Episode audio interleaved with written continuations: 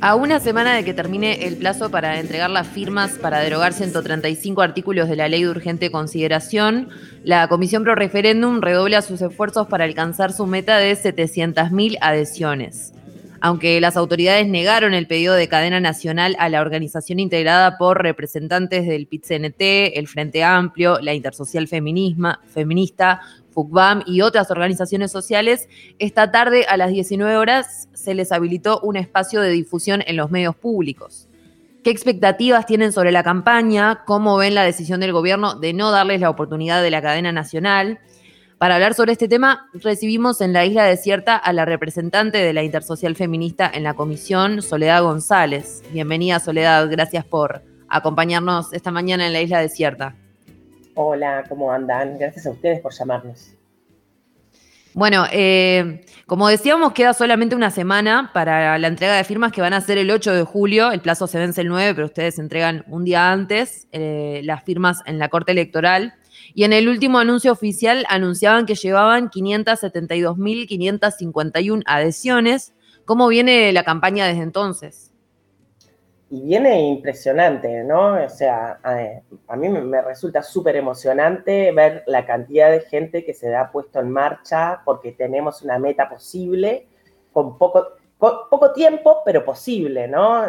Quienes hemos militado otros referéndums o, plebiscitos y puntadas de firma, sabemos que en el tramo final, cuando, cuando, cuando la meta se puede lograr, hay un incremento de la militancia brutal y a pesar de que estamos en unas condiciones muy extrañas, de que no, juntamos firmas en, lugares donde se junta mucha gente, en partidos de fútbol, en, ¿no? en espectáculos, lo que sea, tenemos miles de personas, de compañeros y compañeras en todas partes buscando firmas. Eh, la gente llama, manda sus grupos de WhatsApp, todos firmaron, las, ¿no? todos pasamos lista a nuestra familia, a nuestros amigos, si alguien quedó sin firmar, mandamos un compañero a esa casa ayer yo estaba en, el centro, estuve haciendo, juntando firmas con un par de compañeras y, no, y además de que muchísima cantidad de gente nos responde que ya firmó de una forma creíble, porque no con, el dedo claro, claro. o que, o que nos pregunta cuánto falta y, y, cosas así. Este, también decíamos, si en tu casa se firmaron todos ya, si no tenemos un número al que pueden llamar, entonces algunas personas se llevaron el número para aquella, aquel familiar que tienen que todavía no firmó para que no pase este fin de semana.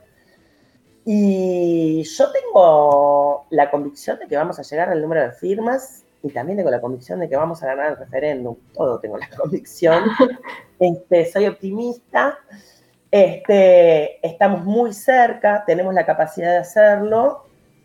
Y, la verdad, este, creo ya igual, esto es aparte de que lleguemos o no lleguemos, y es lo que hemos logrado al día de hoy en este marco de, pandemia, juntar la cantidad de firmas que hemos juntado es, es heroico, no sé, es una cosa muy impactante. Largamos la campaña un 29 de diciembre, o sea, en comiendo pan dulce, salimos a juntar firmas. Pleno verano, donde todo el, Uruguay se, se, dispersa y se, ¿no? Como que se baja no hubo carnaval donde hubiéramos podido juntar miles de firmas en un mes. O sea, se, limitaron las aglomeraciones, no podemos juntar en, no podemos hacer manifestaciones ni actos. O sea, todo lo tuvimos en contra. Todo.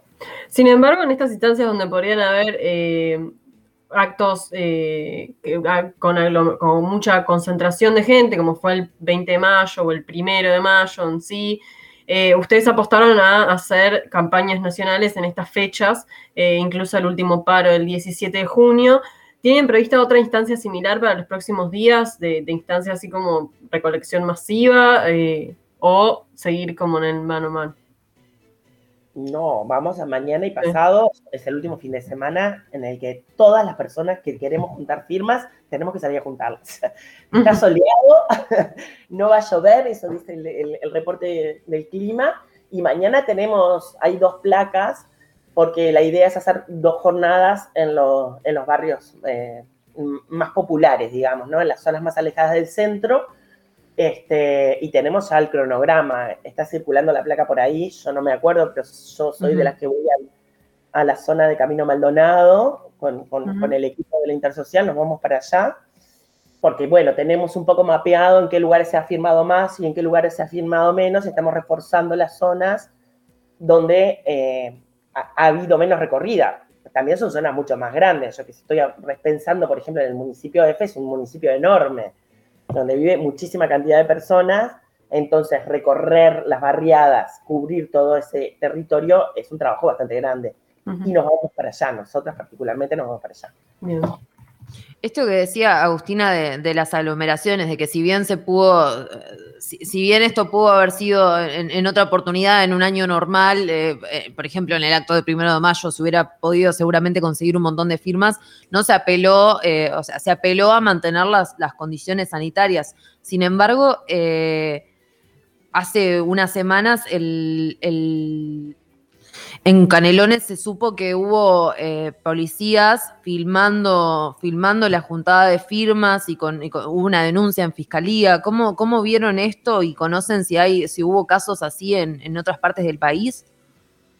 Nosotros fuimos, eh, la comisión, eh, el martes de mañana, fue a presentar una denuncia en la Institución Nacional de Derechos Humanos por la persecución de policías que denunció Aníbal Pereira en Rocha. Pero en realidad en esa... En Rocha, perdón, dije Canelones, quise decir Rocha. Pero lo que pasa es que pasó en más de un lado, porque esto también pasa y es que en la conversación con los compañeros mientras se, elaboró, que se elaboró la denuncia, digamos, en realidad si uno se pone a mirar, hubo varios incidentes con policías y gente que juntaba firmas. No solo fue lo que denunció Aníbal Pereira. Hubo, eh, hubo policías pidiéndole documentación a, compañeros militantes en mesitas en el interior del país. O sea, es una manera de hostigar y perseguir este, la participación política. Es un tema muy delicado. Este, la democracia hay que cuidarla siempre y, de una manera este, muy firme, ¿no? La policía no puede perseguir militantes y el ministro no puede decir que nos están protegiendo, porque no somos niños de escuela que no entendamos lo que significa que un policía te esté persiguiendo. No, no es que me está cuidando. Si yo no pido que el policía me cuide, no me está cuidando. ¿No? este, y es una cosa bastante grave. Por eso hicimos la denuncia. De hecho, quedamos en ampliarla con todos los casos que fueron saltando desde el primer día de la, de la Junta de Hace unos días el gobierno decidió no otorgarles la cadena nacional que habían solicitado. ¿Cómo observan esta decisión? ¿Consideran que ha sido una estrategia de su parte para no hablar del tema durante esta campaña? El gobierno la, eh, usó la estrategia de no hablar de, la recolección de firmas en todo, en los sí, de campaña, más allá de, la, de la cadena. Este, está bien, es legítima, es una estrategia política legítima. Este, ignorar que esto está pasando para no visibilizarlo. Todos los movimientos lo han usado en su, dependiendo del caso, ¿no? Eso no, es, no está mal. Lo que el, presidente también ya ha negado otras cadenas nacionales con el argumento de que no los quieren utilizar para estas cosas y ofreció los medios públicos y nosotros tomamos, eh, tomamos el, el ofrecimiento porque nuestro objetivo es difundir lo que estamos haciendo, lo que queremos hacer, que es habilitar el referéndum, habilitar la discusión sobre, por lo pronto, estos 135 artículos que nosotros consideramos el núcleo duro y más negativo de la ley de urgente consideración. Entonces, a ver, el presidente tiene derecho a decirnos que no, eso está en, su, es, parte de, de sus derechos de gobernante, y nosotros tenemos, tenemos derecho a pedírselo, o sea, está, y tenemos que aceptar la respuesta que, nos da. Y tomamos el ofrecimiento de los medios públicos, por eso preparamos un mensaje para hoy que se va a compartir a las 7 de la tarde. Ahí está, eh, este, este espacio en los medios públicos es hoy a las 7 y bueno, capaz que no querés adelantar, pero ¿cuáles son los puntos que se van a enfatizar en esta oportunidad que es como la única de forma nacional, digamos, a través de los medios? Yo creo que el mensaje principal que vamos a transmitir es, eh, primero, la, heterogeneidad de la, articulación que, integra la Comisión Pro Referéndum, que impulsamos este referéndum desde, eh, con una lógica democrática, en el sentido de, de que, de que el, utilizar un recurso de democracia directa nos fortalece a todos, ¿no? Y más para contraponer un mecanismo utilizado para nuestro, para nuestro parecer erróneamente, como fue utilizar un mecanismo de urgente consideración para votar 500 artículos en 90 días, ¿no? Este, Eso es lo que... está esa es como la idea central. Después, para que sepan nomás. Después, es, diferentes personas este, argumentamos por qué convocamos a firmar. Eso es, la elaboración del, video, más o menos. Bien. Y para... Este- Perdón, no, no, sí, decimos. No, iba a preguntar algo eh, acorde a, la campaña comunicacional, ¿no? Eh, ya hablábamos de que la campaña en las calles tuvo sus dificultades por las, restricciones de movilidad y ustedes apostaron mucho a las, a las redes sociales, a, esto, a los mensajes, sobre todo en días conmemorativos. Em, ¿Sienten que o han evidenciado o consideran que cometieron ciertos errores durante la campaña comunicacional o hay cosas que eh, por las que les hubiera gustado apostar más en este proceso para llegar a más, a más gente o, cosas en las que les hubiera gustado puntualizar más? Yo creo que si hubiéramos tenido más tiempo hubiéramos podido preparar una campaña de comunicación este, mejor, pero tuvimos que hacer todo a la vez, ¿no? O sea, en muy, muy poco tiempo tuvimos que articularnos como organizaciones que tienen, tenemos culturas militantes distintas, organizaciones, estructuras distintas, posibilidades distintas, además de juntar las firmas concretamente dichas, poner en marcha la organización, ¿no? Los militantes en la calle con las papeletas, con las firmas, con la información correcta, con los detalles de cómo, porque tuvimos que dar instrucciones como, como la junta de firma es muy particular y hay muchísima cantidad de, gente sola, suelta, ¿no? que tuvieran la información de calidad para saber cómo se junta una firma y que esa firma sea válida, como por ejemplo todo el tema de la huella digital, que es todo un, todo un tema. este, entonces, y también la dificultad de comunicar una ley que es como incomunicable. Está, esto, salta a la vista. Y en 130, incluso en, los 135 artículos que nosotros tomamos son una variedad de temas muy grandes los que también entran allí a la derogación. Este, Ese punto es importante porque la realidad es, a veces hablar del tema tiene como una complejidad de que hay una densidad en, el articulado que es, se están tocando muchísimos temas. De hecho, la siguiente... Además, ¿no? Porque hay como una, hay como una tendencia que, bueno, y este artículo, el otro artículo, y todos incluida por supuesto, pero todos eh, nos tratamos de formarnos, los militantes, de tener argumentos de por qué este artículo está mal, en qué y por qué este otro, pero la verdad es que no tenemos por qué tener conocimiento de todos los temas que tratan. No, En general no es así, que uno maneja con profundidad temas tan distintos como la seguridad pública, la, la rehabilitación de presos en las cárceles y el sistema de adopciones, por decirlo, o la regla fiscal la educación y la vivienda y las empresas públicas. O sea, es enorme el, servicio de inteligencia, el, pago electrónico, el uso de, de tarjeta. O sea, es muy grande la variedad. Eso hace, nos hace una dificultad muy importante. De hecho, era uno de los argumentos que tenían los compañeros que no querían impulsar el referéndum porque veían que era muy difícil comunicar lo que queríamos hacer porque ¿cómo decís todo esto? Yo creo que el bagaje de apoyo que tenemos los movimientos y las organizaciones que impulsamos el referéndum ha facilitado la comprensión también. Hay como una, hay como una, depositaron confianza un montón de, firmantes en las organizaciones que nos impulsamos en el sentido de, son organizaciones con las que compartiste otras luchas, que sabes que estás, que no, que si te están promoviendo un, este mecanismo de, referéndum, primero, que habilitar el referéndum no necesariamente quiere decir que vas a votar derogar los artículos, podrías votar en contra, llegado la instancia, ¿no? Eso es parte de lo que nosotras decimos. Este, nada, no. Y justamente en línea con esto eh, venía la siguiente pregunta. Para, aquellos que están escuchando y, quizás están indecisos, ¿cómo resumirías eh, eh, por, qué deberían firmar? todo, todo este articulado no se puede resumir, pero ¿qué mensaje darías a, las personas que aún no tomaron posición sobre esto?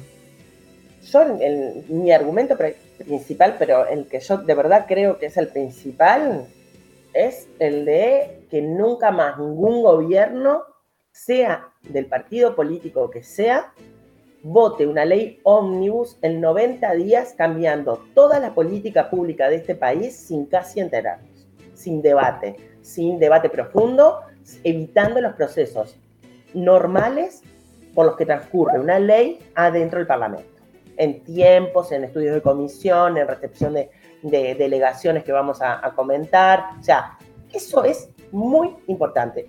Quizás no sea el argumento más vendible, más marketinero, ¿no? A la gente quizás le, suena más o se le hace más este, fácil decir, bueno, estoy contra los desalojos express, estoy en contra de que una persona quede en la calle en seis días o en un mes, si es buen pagador, porque el dueño quiere que te vayas. O sea, eso es un argumento muy de peso. Ahora que aumentó los combustibles ayer, aumenta los combustibles por de nuevo.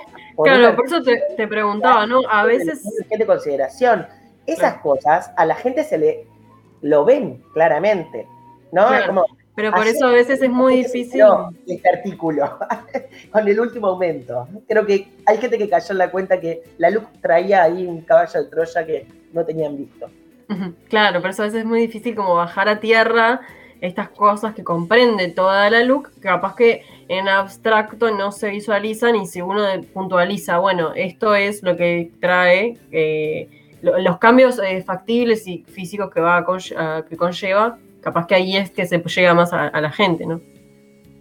A los efectos. Sí, de cualquier manera, el argumento, y este es, de verdad es un argumento que funciona cuando uno habla con la gente, este, de que vos no estás decidiendo hoy si estás de acuerdo o no con estos artículos, o sea, que aún no teniendo conocimiento profundo de qué implican, abrir el debate, habilitar el referéndum, no necesariamente quiere decir que vas a votar con nosotros en, en, dado la ocasión. O sea, en realidad te estás dando la oportunidad de conocer, y este es básicamente también el mensaje que damos, es abramos el debate. No sabemos qué, dice la ley de urgente consideración. Bueno, que la digan, que el gobierno tenga que explicar y defender esos artículos. ¿Vos crees que en caso de que se dé el referéndum, o sea, en caso de que se llegue a las firmas, el, gobierno va a tener que dejar de apelar a esta estrategia de silencio y tener que brindar respuestas a la ciudadanía? El voto es obligatorio, no tiene más remedio. Claro. Todos vamos a votar, no sé si, si en diciembre o en febrero, porque ahí lo define la Corte Electoral. Después cumplimos con los requisitos formales, este, hay una instancia de votación obligatoria. Nos vamos a pronunciar toda la ciudadanía uruguaya. Entonces, el gobierno va a tener que defender la ley que, votó, que llevó al Parlamento y todos estos artículos. También va a tener la misma dificultad que tenemos nosotros para hacer esta defensa. O sea, eh, yo no, no, sé bien cómo se va a dar este debate público tan variado, pero que va a tener otro nivel de exposición pública del que tuvo ahora. Ahora es invisible. Hemos sido este, todos en un camino de hormiga, este, hablando y convenciendo gente sin presencia en los medios de comunicación pública, prácticamente sin presencia. Bien, Soledad, pasando a, otros temas, en, en, lo que va este año se contabilizan ya 12 femicidios. En el año pasado, en 2020, fueron 16 y, bueno, han ido como disminuyendo. ¿Cómo observa la intersocial este, este incremento? No, no estaría segura que, que están disminuyendo. No, sí. La eh, base de datos, depende que mires. Está la policía y está la base de datos de feminicidio.uy. La última vez que la miré iban 14 mujeres asesinadas. Y no estoy hablando de las últimas, no conté a las últimas. ¿Te referís, a, ¿Te referís a este año con los 16? A los 14 sí a los 14, perdón. Ahí está. Sí, porque lo miré para otra entrevista hace no muchos días. Este, y ayer de noche, mirando el informativo, me quedé con la duda si habían habido dos femicidios ayer. El de la gurisa de Tacuarembó, 18 años, y otro más en Canelones, que hay como una situación confusa o mm, no estoy segura porque solo lo vi en, como en un flash. Claro, eh, está la, está la distinción entre lo que contabilizan las organizaciones y lo que declara como femicidio la justicia, digamos. Bueno, porque la justicia no siempre declara femicidio en casos donde hay femicidio. Te lo, eh, tengo un caso muy claro y que este año fue el juicio para el femicida, que era la pareja de la muchacha y la mata en el cuarto. Hace dos años, un caso muy horrible, jóvenes. Este, el juez no lo procesó por femicidio. Lo procesa por homicidio especialmente agravado, pero no lo califica de femicidio y no hay duda que eso es femicidio, ¿eh? ¿No? Miren que no hay ninguna situación confusa, pero no lo, no lo tipificó así. Entonces, ese caso, por ejemplo, no entra en la cuenta oficial este, y sí puede entrar en la cuenta de sociedad civil. Este, pero bueno. Lo que dejan claro esto es que vamos a mitad de año con un número bastante alto para lo que es mitad de año, ¿no? En comparación con, los números de, los años anteriores. ¿Esto qué nos deja? ¿Qué, no, nos hace? ¿Cómo lo observan desde la intersocial? Y si mientras no hagamos nada para combatir la violencia de género, no va, no va a cambiar.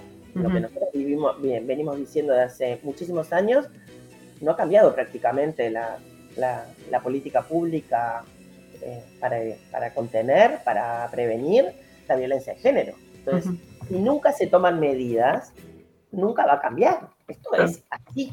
o sea, no hay una sola campaña de televisión, lo venimos diciendo.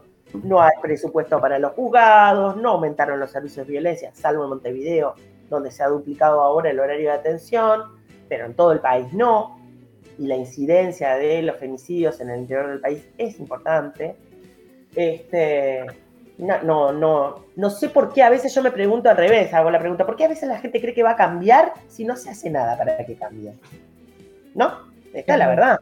Cada vez que se produce un femicidio, todo el mundo dice, ay, qué horror, esto está pasando. Va a seguir pasando igual, ¿eh? No, va, no hay manera.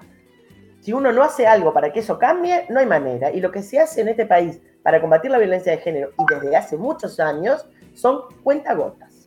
Te compran 300 tobilleras y con eso te la dibujan. Y la verdad es que para combatir la violencia de género hay que producir una inversión muy grande en presupuesto que abarque muchos niveles eh, de atención de diferente tipo y de diferente grado y estamos muy lejos de que eso suceda.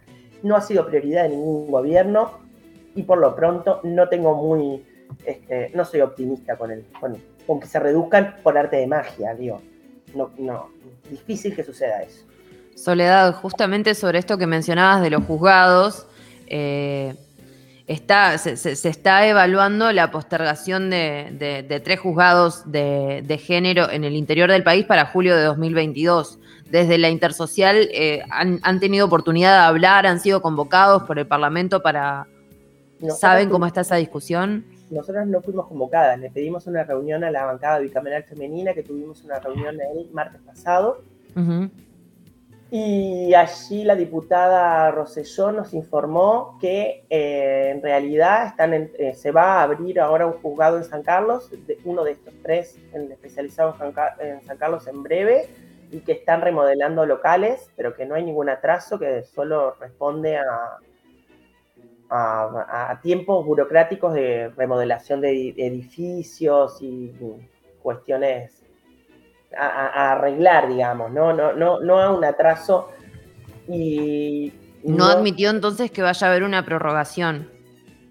No, no, no, nos dijo que no.